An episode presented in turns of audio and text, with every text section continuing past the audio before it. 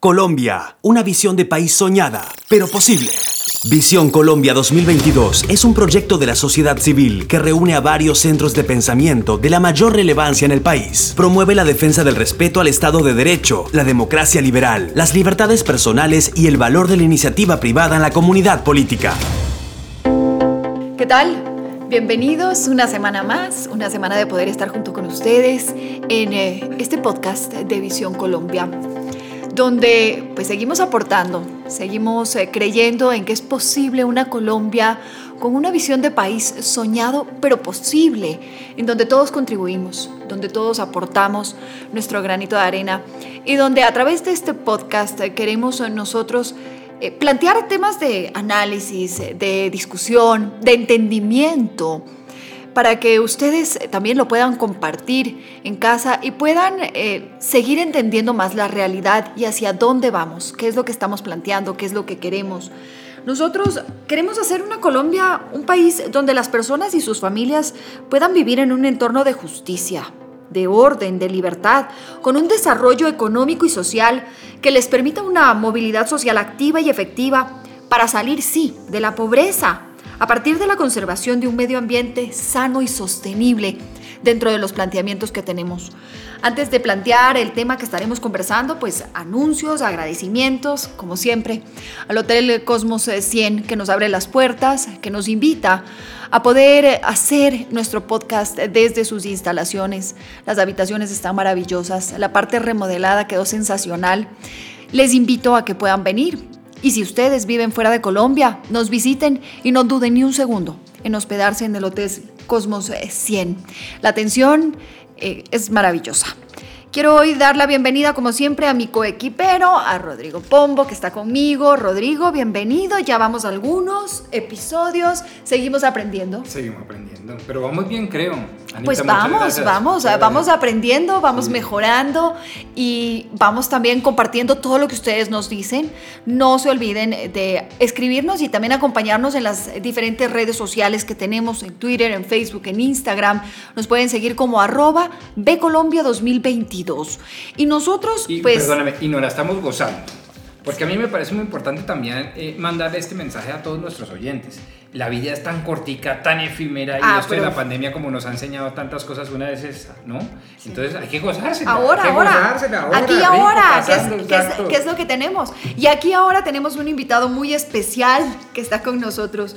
Camilo Guzmán, él es el director, cofundador de Libertank. Como ustedes saben, Visión Colombia reúne a varios centros de pensamiento, a Corporación de Pensamiento del Siglo XXI, a Nueva Democracia, a Libertank, a Mejor Así y a Derecho Justo. Son entre algunos de las organizaciones, eh, de los eh, grupos que están detrás, eh, que están apoyando y que compartimos, discutimos, socializamos, tenemos nuestras diferencias, pero nos une algo en especial. Creer que es posible hacer una diferencia en el país. Creer que es posible tener un mejor país. Así que, Camilo, bienvenido. Gracias por estar con nosotros. Gracias por lanzarse al agua en este podcast con nosotros. muchas gracias a ustedes, a ti, Ana, a Rodrigo. Y eh, aquí esta conversación, a disfrutarla, como dijo Rodrigo ahorita, a gozarnos este momento y a conversar aquí un poco sobre todos estos temas tan apasionantes y sobre todo aportar a esta construcción de visión de país, que es un ejercicio heroico que estamos haciendo desde Visión Colombia. Mire, si yo podría en este momento pondría tambores, ta, ta, ta, y como música de suspenso, porque capitalismo. Cuando oímos la palabra capitalismo, decimos, o es un ángel o es un demonio. Y en muchas ocasiones nos lo han planteado como que de verdad es un demonio, pero tiene cola, cacho, cuerno, o sea, esto es aterrador. Y otros simplemente dicen, no, es un ángel, es lo único que nos va a sacar, es lo único que nos tenemos que aferrar. Entonces, ese es nuestro tema de hoy. Ese es lo que les pongo sobre la mesa. El capitalismo, ¿es un ángel o es un demonio? Y para entender, creo que primero debemos empezar por describir qué es el capitalismo. Cami. Esa es la mejor pregunta porque por ahí hay que empezar qué es y qué no es el capitalismo. Para mí, el capitalismo es lo que recientemente se ha definido como capitalismo consciente, pero ese es el verdadero. Si no es consciente, no es capitalismo. Y no es otra cosa que la búsqueda de satisfacer las necesidades y los deseos de otro al mismo tiempo que alguna persona puede ganar, eh, y generar algún ingreso, algunos recursos en esa búsqueda. Generar riqueza. Exactamente. Siempre el empresario, por ejemplo, que es otra persona que también podríamos hacer un capítulo, empresario Ángelo Demonio. Ah, no, ya, lo tenemos ahí en la mira, eso va porque va. siempre el empresario es una persona que está buscando cómo le mejora la calidad de vida de alguna manera ofreciendo un producto o un servicio a un tercero y al mismo tiempo, en intercambio de eso, pues recibe una ganancia por eso. Eso es lo bonito del capitalismo. Y ese es el verdadero capitalismo, el que se enmarca en la libre competencia, el que se enmarca en el capitalismo consciente, que es buscar cómo no solamente me lucro, sino también cómo puedo mejorar la sociedad, mejorar la relación con mis trabajadores, hacer de Colombia, por ejemplo, un mejor país. Y hay que diferenciarlo de lo que no es capitalismo. Claramente no es capitalismo cuando uno busca enriquecerse gracias a favores de algunos o, abusando por el medio Saltándose la ley, haciéndole la trampa. Exactamente, eso no es capitalismo, claramente. O, o peor aún, utilizando la ley en beneficio propio, que es una manera de cooptar el Estado en beneficio de uno o de unos pocos que se dicen ser capitalistas empresarios cuando realmente no lo son. Y no lo son, si entiendo bien además Camilo, porque es que no juegan con los dos o tres ingredientes esenciales. Primero, creer ciegamente en la libertad, en la libertad del empresario, pero también del consumidor. Segundo, creer en las bondades de la competencia y que la competencia se desarrolla pues obvia y naturalmente que incitamente la libertad. Si yo tengo alta, hartas, muchas alternativas para escoger, pues soy más libre. Y tercero, que las reglas de juego son para todos y no son solo en beneficio de los más poderosos, en este caso Ahora, pero hay algo, tú decías, tú decías, eh, bueno, aquí hay reglas de juego. Es decir, yo tengo las libertades para elegir, tengo las libertades para crear dentro del capitalismo, pero tengo que tener unas reglas de juego claras para que esto funcione, porque ningún extremo es bueno. Es decir, un exceso de libertad, un exceso y una falta de control genera un caos igual a tener a, que tendríamos todas las reglas y todos los controles encima y nos esté alguien respirando en la nuca. Totalmente. El, Estado tiene una, un rol importante en garantizar que el capitalismo se desarrolle de manera más libre posible, pero que nunca eh, traspase, traspase y se pase a afectar los derechos de otras personas. Por ejemplo, el Estado tiene que tratar de evitar que algún, algún tipo de desarrollo económico afecte de manera grave el medio ambiente, porque ahí se están afectando los derechos de otras personas. Pero entre más libre sea el capitalismo, y digamos que hasta ahí que pueda llegar el Estado, entre más libre sea, mucho mejor va a funcionar. Rodrigo ahora decía algo que para mí me parece fundamental y es la importancia del valor de la competencia.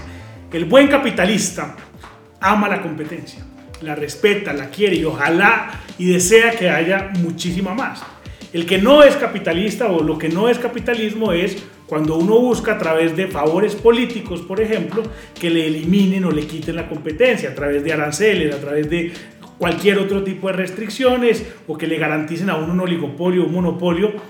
Eso no es capitalismo. Eso lo que está buscando usted es enriquecerse a costa de hacerle daño a todos los demás, porque la competencia es la que nos permite que tengamos, por ejemplo, todos estos productos, el micrófono, el computador, todo lo que estamos usando en este momento. Todas esas innovaciones son gracias a que existe competencia, que una empresa tiene que competir con la otra para hacer mejores productos o servicios. Sí, y otra cosa, ánimo de lucro, riqueza. Es decir, si el capitalismo en últimas es un sistema económico que pretende alcanzar los más altos niveles de bienestar colectivo a través de la riqueza, la riqueza, el ánimo de lucro, el ánimo de tener y querer legítimamente tener más, es fundamental. Es que evidentemente que no es capitalismo, aquella satanización, estigmatización del ánimo de lucro, de querer tener, y de que a través de la tenencia material se alcancen otros propósitos ulteriores, metafísicos quizás, la felicidad, el heroísmo, el bienestar intelectual, lo que usted Pero eso no nos vuelve absolutamente consumistas. No, ese es el problema, porque por ahí empezamos. Entonces, la mejor manera de minar al capitalismo es decir, es que usted es materialista, ¿no? Es que usted es consumista. el consumismo. Es que, usted, usted es cortoplacista, es que usted es individualista, solo piensa en usted. Pero si uno se da cuenta, De lo que se trata es de emular el éxito y el éxito tiene ciertas monedas comunes. Una de esas, sin lugar a dudas, por ejemplo, el conocimiento es una moneda común. El que más sabe, sabe más, el que menos sabe, sabe menos, por ejemplo. Y una moneda común, bien tratada, es el dinero. ¿sí? Si yo trabajo más en un, sistema de, de, economía de mercado, en un sistema sin tergiversaciones económicas, yo debería ganar más. ¿Por qué he de ganar menos que el que trabaja menos? Si yo trabajo más, si me esfuerzo más, si soy más perseverante, si soy más, perdóneme, creativo, claro, Pero Rodrigo, ahí ponemos algo en un hipotético que todos estamos partiendo de, de la misma línea de meta. Pero en las realidades de los países como Colombia y latinoamericanos, no todos partimos de esa misma meta. Eso es uno de los cuestionamientos. Si no todos partimos de esa misma meta, yo me puedo esforzar tres veces más, pero no recibí la misma educación, no partí, no tuve las mismas posibilidades ni oportunidades. Pero precisamente para eso es el capitalismo, para generar esos espacios de libertad en donde todos partimos de un mismo plano de condición moral. Es decir, yo puedo tener originalmente más herencia que el otro. ¿sí? El otro tiene, por ejemplo, una ventaja competitiva porque está en un pueblo más poblado, más tecnológico, es decir, es más fácil educarse mejor en Medellín que en Quito, eso es evidente. Hay otras relaciones de distinta índole, familiares, sociales, científicas, todo lo que tú quieras. Pero si partes de la base de la libertad, todos en últimas partimos de la misma condición moral y es que todos somos igualmente libres. Lo que no puede suceder es que el Estado resuelva de manera, a mi, juicio, no solo contraproducente, inconveniente, sino altamente ilegítima, que unos son más libres que otros y como que unos están más rezagaditos, entonces salimos a ayudarlos violentando toda libertad. Porque ahí sí se generan el rompimiento de las reglas de juego se genera la, digamos, las distorsiones que el mercado pues, no está dispuesto a tolerar porque son fuertemente castigadas. Conclusión del caso, lo que, lo que, lo que yo quisiera decir aquí hoy es, la idea básica de todo esto es generar riqueza colectiva a través de un legítimo ánimo de lucro, de riqueza. Y para eso estoy dispuesto a respetar las libertades de los demás, a competir respetando las reglas de juego y por supuesto a redistribuir o a retribuirle a esta economía. Ay, y Camilo, ahí yo creo que es lo que tú justamente decías, un, un capitalismo consciente. Cuando yo redistribuyo, cuando yo aporto, cuando yo mi riqueza, mis posibilidades, lo que estoy haciendo bajo estas libertades, lo comparto. Totalmente, cuando yo entiendo que me va bien gracias a todo el entorno que me rodea, gracias a los proveedores que tengo, gracias a los clientes que tengo, gracias a los trabajadores y gracias a la comunidad en general, a la sociedad y gracias a que tengo un medio ambiente también que no me hace enfermar, por ejemplo, y que puedo operar por eso a mí me gusta mucho el término de capitalismo consciente, además porque es consciente con ese C, porque lo que significa es que soy, que soy consciente de todo lo que tengo alrededor. De lo que me rodea, de lo que me aporta, de lo que necesito, porque es una codependencia. Exactamente, y Rodrigo decía algo que es fundamental, porque a veces cuando empezamos a hablar de capitalismo consciente y de cómo se debe hacer, entonces empieza la gente a pensar que entonces no debería tener ánimo de lucro y por el contrario, el mejor símbolo de que un capitalismo le está haciendo bien hecho es el, es el lucro, ¿cierto? Es la ganancia, es la rentabilidad. Eso es el símbolo de que, de que esa inversión es sana. Eh, por ejemplo, John Mackey, que es el fundador de Whole Foods, que fue el que se escribió el libro de Capitalismo Consciente, él dice, y es una comparación que a mí me gusta mucho, él dice, mire, el propósito de las empresas, el propósito superior nunca es generar solo utilidades, ¿cierto? Y lo compara con los seres humanos. Él dice, usted para poder vivir tiene que producir glóbulos rojos. Eso es lo mismo que tienen que hacer las empresas al producir ganancias, ¿cierto? Esa es la forma que usted tiene para poder vivir. Entre más glóbulos rojos o mejor produzca, más vivo está. Lo mismo ocurre con las empresas. Entre más ganancias tengan, más, vivas están. Pero su propósito como ser humano no es producir glóbulos rojos. Su propósito como ser humano es, pues, o sea, el de Rodrigo puede ser aportar un mejor país, el tuyo puede ser distinto, el mío puede ser distinto, pero claramente no es únicamente vivir o sobrevivir. Lo mismo pasa con las empresas. La mayoría de las empresas, sobre todo esas empresas buenas del verdadero capitalismo, tienen un propósito social que va mucho más allá de simplemente de tener una rentabilidad y un ánimo de lucro. Eso es lo que tenemos que empezar a entender para entender que el capitalismo en realidad es un ángel y no es un demonio. Ahora, tenemos que hacer un mea culpa. Creo que se han cometido varios errores, varios errores que han llevado a satanizar al capitalismo, que han llevado a verle como este demonio que incluso ahora que estamos entrando en una época electoral se empieza a discutir y se empieza a hablar y se empieza a tildar de lo malo que es, de lo contraproducente que es, de lo inequitativo que puede llegar a ser. Totalmente, pero ahí hay un tema también fundamental y es que volvemos al inicio. Hay que diferenciar nosotros en Libertad, por ejemplo, hace poco sacamos una publicación que decía cuál es la diferencia entre empresario, que es una palabra que debería tener, digamos, toda la importancia, y empresaurio, que es una palabra que nosotros sacamos ahí. Y es lo mismo de cuál es el verdadero capitalismo y cuál no. El que ha hecho daño, el que ha aumentado en algunos lugares la desigualdad, el que ha generado unos problemas bien complicados en algunas regiones, ese es lo que los en inglés llaman el chronic capitalism o el capitalismo de amigotes, digamos, que es lo que Rodrigo ahora eh, eh, explicaba, que son eh, esos que buscan a través de leyes y demás favores y demás poder estar únicos en el mercado sobrevivir. Y Colombia, lastimosamente, ha tenido grandes empresas de ese capitalismo de amigotes. Pero en buena hora, cada vez tenemos mucha más competencia. Por ejemplo, yo para grabar este podcast tuve que viajar a Bogotá hoy. Y, hoy uno, cualquier colombiano puede conseguir tiquetes aéreos a 80, 90 mil pesos. Eso hace 10 años era imposible, cuando no había competencia en, las aerolíneas. claro, cuando, cuando tienes un monopolio, cuando tienes única posibilidad porque no hay eso en el mercado, porque no tienes esas libertades para poder elegir. Pero hay un tema que yo no quiero que se nos escape, que va muy de la mano cuando hablamos de capitalismo y hablamos del medio, medio ambiente. Sí, sí. El medio ambiente, eh, las repercusiones que hay, es así como lo manejan cuando queremos satanizarlo y ponerlo como ese gran demonio, es las repercusiones medioambientales eh, porque damos prioridad al capitalismo.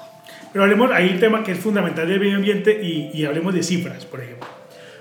Eh, está, existe el índice de libertad económica, que lo publican dos instituciones diferentes. La Heritage Foundation publica uno y el Fraser Institute publica otro, pero los resultados son los mismos. Los países con mayor libertad económica, es decir, más capitalismo, son los países que mejor puntúan en el índice de desempeño ambiental que publica cada año la Universidad de Yale. No, no lo estamos inventando nosotros. Eso quiere decir que los países con mayor capitalismo, no solamente mayor, sino mejor capitalismo, digamos que cuidan mucho más el medio ambiente. Pero también, ¿por qué ocurre eso? Sobre todo hoy. Porque el capitalista, el empresario, tiene que someterse todos los días a una elección democrática. Es la elección democrática de los consumidores que en una economía de mercados... Y que el consumidor ahora cada vez es más exigente, quiere saber de dónde viene, cómo viene, cómo se produjo, eh, quién está detrás, eh, si cuida el medio ambiente, si, o sea... En un mundo cada vez más globalizado e interconectado y por lo tanto interdependiente.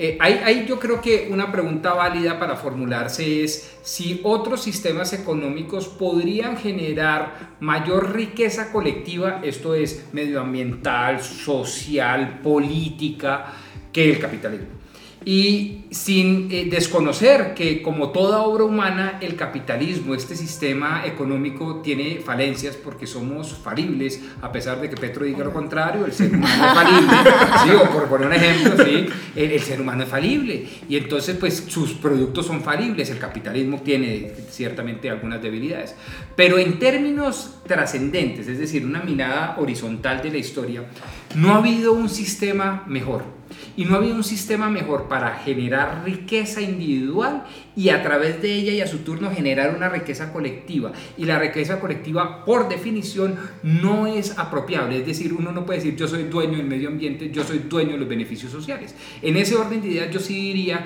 que no hay un sistema mejor para lograr el el, capitalismo consciente, es decir, para lograr el bienestar colectivo, ¿sí? que el capitalismo la estatización, el colectivismo, el monopolio, la reducción a que sea el Estado el que, o peor aún, el colectivismo trivial, el que sea el encargado de este bienestar colectivo, eso está destinado al fracaso, desde su propia concepción hasta los efectos que han demostrado en la historia. Es que no podría ser de otra manera. Si tú no tienes riqueza que distribuir, pues obviamente no puedes distribuir riqueza ambiental, social y política. Y por lo tanto, evidentemente, lo mejor es el capitalismo consciente. Totalmente, incluso ahí Hay, hay, una economista transgénero que yo admiro mucho que se llama Deidre McCloskey. Ah, buenísima. Vino al High Festival hace tres o cuatro Totalmente. años. Y aquí entrenados porque Alejandro Gaviria es un gran tipo, es un tipazo a mi modo de ver. pero le dio una trapeada y todo, porque entonces empezó con esas dudas, ¿no? Pero en dónde están los lunares, pero en dónde, qué pena me meto con esto, Camilo, pero así fue. Fue man, fantástico. Y McCloskey le dice, sí, sí, todo eso es verdad. Pero lo primero es la pobreza. sí, sacamos de la pobreza y cuando usted tiene un cierto nivel de riqueza empezamos a mirar la correcta distribución, la más sí, eficiente. De, de, cómo podemos pues sacamos de la pobreza. Pero primero generemos riqueza, porque ahora lo único que tenemos para redistribuir es pobreza. Pero un tema, ya decía, por ejemplo, la historia del mundo, desde que el mundo, digamos, el, sistema económico capitalista empezó a dominar sobre todo el mundo occidental, en, cuestión de menos de un siglo, ella dice que el, bienestar medido en, en, términos de riqueza se multiplicó no en un 10%, en un 100%, sino en un 3000%. Es decir, si nos comparamos con las personas como vivían hace un siglo, hoy incluso las personas que están en condición de pobreza viven un 3000% mejor si los comparamos con las personas que estaban viviendo en condición de pobreza en esa época. Eso es gracias solamente y exclusivamente al capitalismo, que no solamente ha producido riqueza inmensa, que todavía hay muchos retos para que le llegue a muchas más personas, y en Colombia tenemos muchos retos en eso, pero, pero ha producido muchísima riqueza, pero también ha permitido que muchos productos y servicios que antes eran un lujo impensable para muchas personas, hoy están al alcance de cualquier persona. Un computador, por ejemplo. Es que quizás, eh, Camilo y Rodrigo, solo nos quedamos con este tema de el capitalismo es para unos pocos, unos pocos se hacen ricos y unos pocos congregan toda la riqueza. Y si lo vemos en el mundo, sí, el porcentaje de quienes tienen la mayor riqueza del mundo es absurda frente al resto de todos nosotros ciudadanos del común, ¿no? Pero, y ese, no, y voy haciendo, haciendo yo de demonio aquí.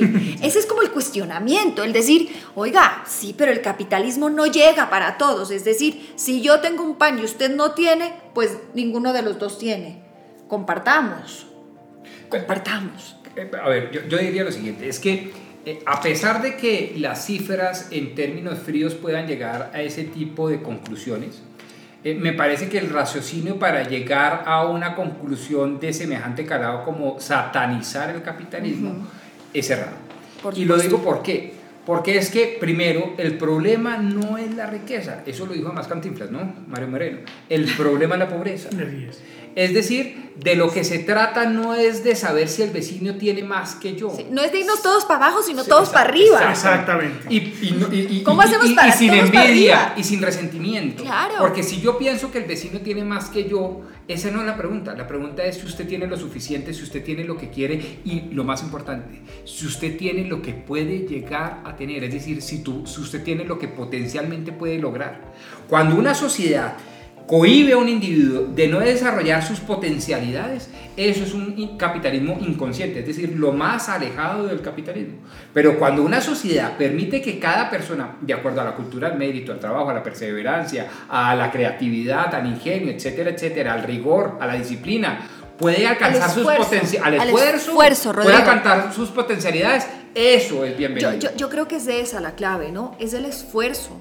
Es que no podemos eh, seguir pretendiendo como cuando uno les dice a los hijos eh, chiquitos, cómprame, cómprame, cómprame, y uno le dice, es que yo no tengo una máquina de hacer billete. Exacto, exacto. No podemos como pasar eso al Estado, es que el Estado no puede ser esa máquina de hacer billete que nos dé y nos dé y nos dé y nos dé. Nosotros tenemos que buscarlo, nosotros tenemos que fabricarlo, nosotros tenemos que esforzarnos.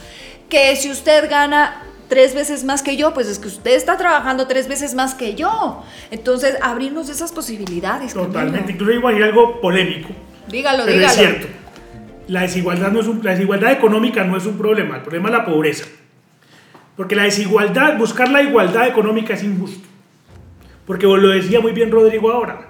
Si yo trabajo más, si yo me esfuerzo más, si yo soy más innovador, si yo me invento un producto que le mejora la calidad de vida a todos, yo merezco tener más dinero que el resto de la población. Oh, estoy trabajando para eso. Exactamente. Ahora, tú decías ahora el ejemplo de los panes. Sí.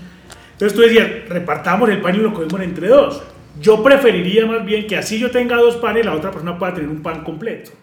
Por eso lo que tenemos que buscar es cómo sacamos gente de la pobreza, así el, el, el, el gap, digamos, de la desigualdad aumente. Eso no es un problema. Es decir, a nosotros que estamos aquí sentados, a nosotros tres, no nos trasnocha que Bill Gates sea infinitamente más rico que nosotros tres. No, lo asumimos tranquilo. cada centavo que tiene se lo merece, porque se inventó todo esto que nos permite tener esta conversación. Exacto. Pero lo que necesitamos es que más personas salgan de la pobreza y sobre todo que personas que estaban en la pobreza hoy puedan estar en el nivel de Bill Gates y que puedan tener las oportunidades para lograrlo. Algo que sí es cierto es lo, golpeados que estamos con la pandemia y los índices de pobreza, cómo se han elevado, cómo han aumentado y hemos requerido y hemos tenido que regresar a ver al Estado para que nos ayude justamente en esto. Frente al capitalismo, ¿cómo manejar? ¿Cómo manejar? ¿Cómo ayudar? ¿Cómo ver estas proyecciones?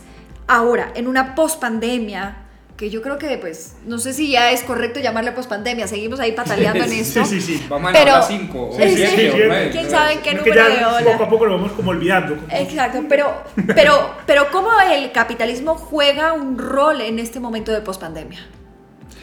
A ver, yo, yo, diría varias cosas, y aquí podemos tener inclusive ciertas diferencias con, con Camilo y Libertad y eso, porque eh, respuestas únicas no existen. Eh, yo sí creo que eh, el sustrato de todo esto es capitalismo, economía, una economía consciente, una economía social de mercado, pero libertad, competencia, eh, desarrollo de potencialidades individuales y demás. Ahora, la participación del Estado no tiene que ser una participación estática, no es siempre la misma, no, pues no puede ser el mismo rol ni cumplir el mismo rol del Estado antes de una pandemia que después de una pandemia. Pero lo importante es siempre recordar las raíces, de dónde venimos y para dónde vamos. Uno tendría que exigirle a mi modo de ver en esta visión de país, claro, el Estado tiene un rol protagónico dentro del mercado sin la más mínima duda, y no solo como ente regulador, hay veces como agente económico, de acuerdo, pero lo importante ahí, Ana, es que sea, primero, eminentemente focalizado y segundo, eminentemente temporal. Eh, Por eso nosotros... yo creo que esa es una de las claro, Tiene que ser temporal. Temporal y focalizado. Porque hoy en día la tragedia le pudo haber pegado mucho más duro a Pasto que a Bucaramanga. ¿Sí? Pues entonces nos concentramos, como dicen los españoles, a por Pasto. ¿Sí? Pero, pero después no, no tiene ningún, digamos, asidero moral, filosófico. ¿Por qué vamos a ayudar a uno más que a otro? Pues en este momento porque lo necesita más, pero es eminentemente focalizado y temporal. Lo cual implica, y lo tenemos en nuestra visión de país, Ana María, unas figuras, esto es absolutamente aleatorio el nombre, como el agente especial. El agente especial es una figura en virtud del cual, para ponérselos fáciles a los oyentes, una persona se encarga de sacar estos subsidios, estas ayudas focalizadas de manera temporal exitosamente. Es decir, es un mandatario. El Estado le dice a Camilo Guzmán, usted va a sacar del atolladero a Pasto, atolladero que se dio por cuenta de una pandemia, una pandemia universal y que acabó con todos los fundamentales económicos. Entonces vamos a, a ayudarle. Camilo celebra un convenio con Pasto en donde se delimita exactamente de qué se trata la intervención del Estado hasta cuándo dura y qué esperar en materia, en todo tipo, pero sobre todo en materia económica. Tantos recursos por tanto tiempo para sacarlo de este atolladero. Eso es un agente especial, ¿sí?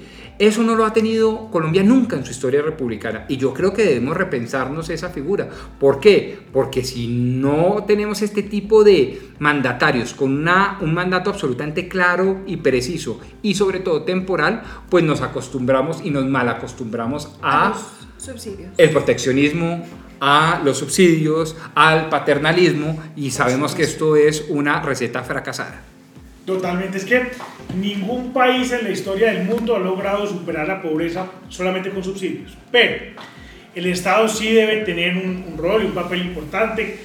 De la mejor forma que lo podría hacer es como bien lo acaba de escribir Rodrigo, con el agente especial, eh, con, con subsidios temporales, condicionados y focalizados, que ojalá incluso sean similares a este programa, por ejemplo, de ingreso solidario, en donde uno le da un giro a una persona para que él decida qué hacer con su dinero. Porque nosotros tenemos que volver a, que es uno de los problemas que se han perdido en Colombia, a volver a respetar la figura del individuo.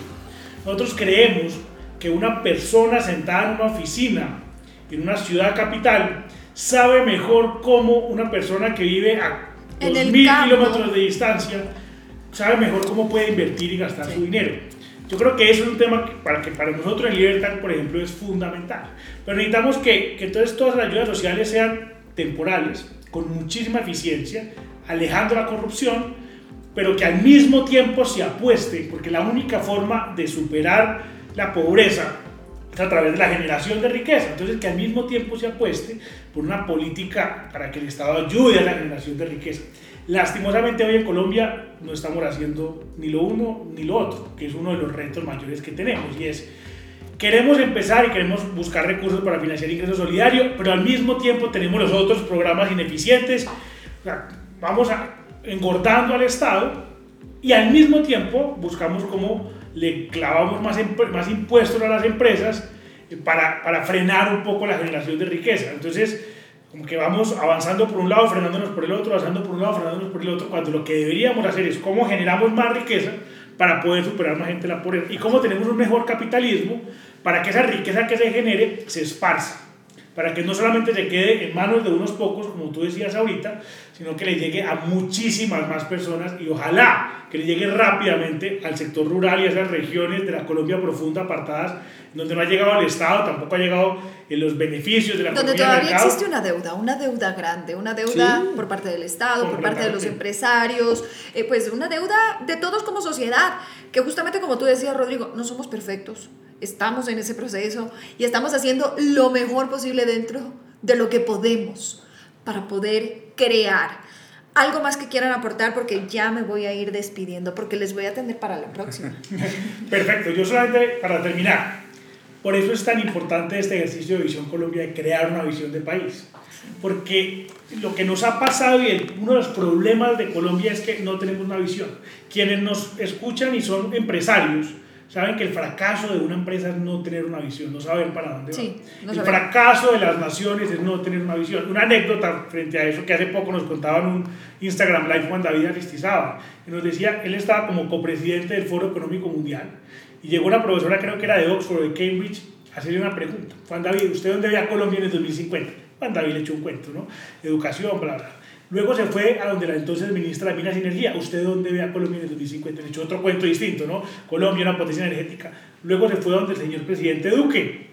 ¿Usted cómo ve a Colombia en el 2050? Le echó un cuento completamente distinto.